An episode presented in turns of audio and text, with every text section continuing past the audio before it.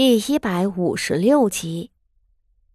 当时，他是和傅家众人一同被侍卫护送到了金刚殿的，很多公侯臣子的家眷们都在金刚殿里，不少人家有亲人走失，有的胆子大的自个儿出去找。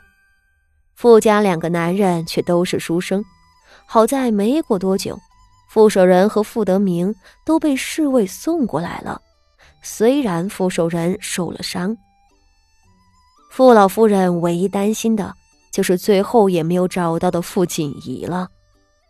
傅守仁伤得不轻，血流如注，他又舍不得让自己这个嫡长子出去赔命，只好求那和傅家交好的武将之家。而那个时候，萧云天的母亲和自家的二丫头傅妙仪都没有回来。萧云天急得那是热锅上的蚂蚁，无暇分心帮他找傅锦仪。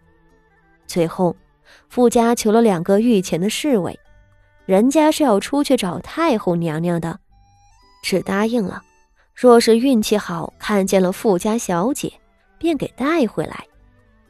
傅老夫人就和其余的官眷们挤在一起，惴惴不安的过了大半个时辰。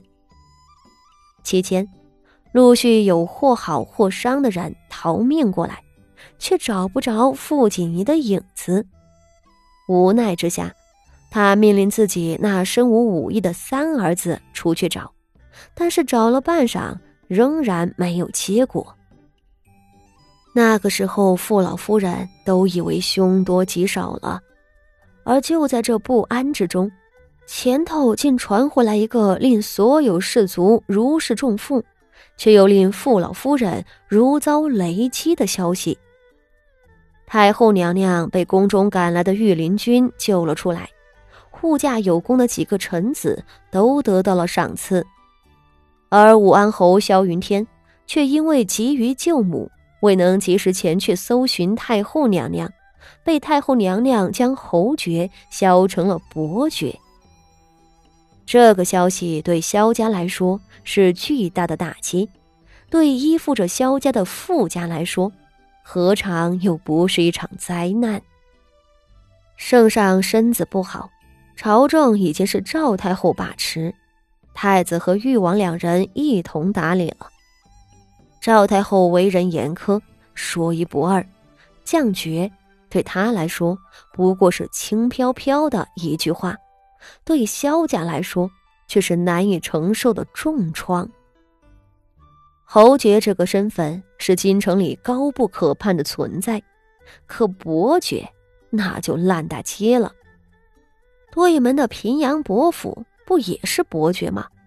他们家祖上厉害，如今儿孙都是纨绔，整个一个空架子，连一个做官的人都没有，就这样还是伯爵呢？而萧云天若是官职高、权柄大，也可以有资格不顾及爵位。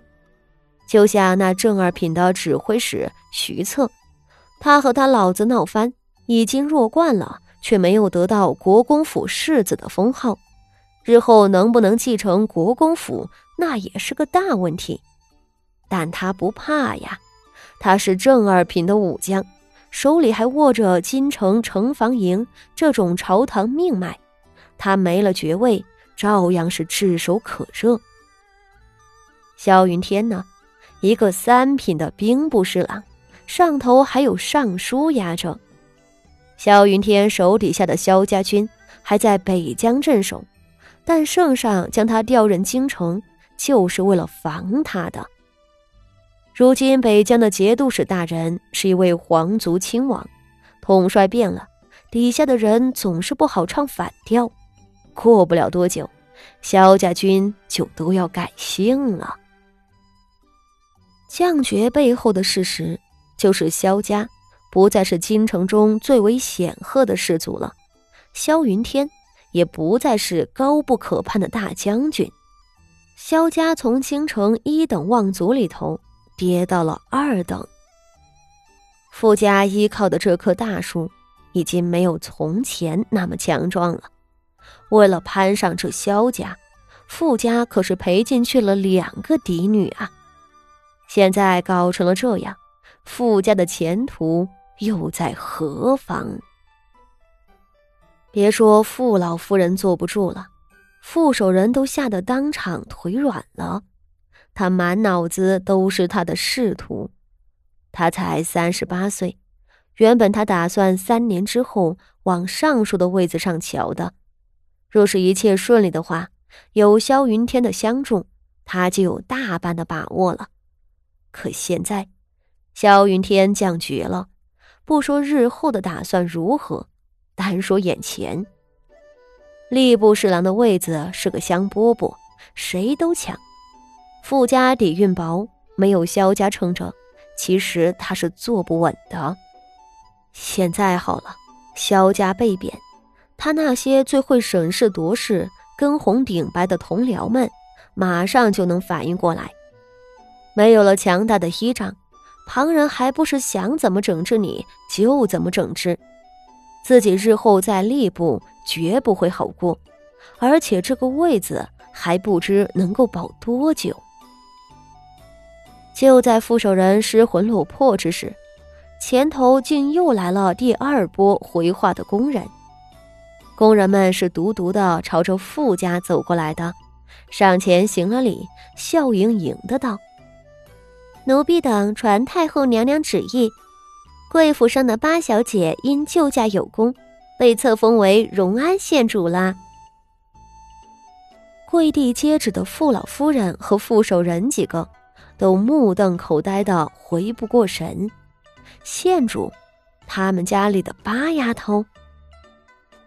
副手人听得晕乎乎的，来传话的工人倒是客气，告诉他是傅锦仪在危难之时救了太后，太后因此非常的喜欢他，破例册封他为县主。等傅家人明白过来的时候，传话的宫女已经离去，而这个时候的副手人，便有了一种从地狱重回人间的感觉。荣安县主，太后娘娘的喜欢。副手人都觉得很不真实了。萧云天被贬了，自己最小的女儿傅锦仪却被册封为县主。可以说，日后的傅家的依靠，怕不再是萧家了，而是他的女儿。寻常的县主多半是暗制册封的宗室女，臣女被册封的极少。一个荣安县主的名头，代表的是无上的尊荣和皇族的赏识。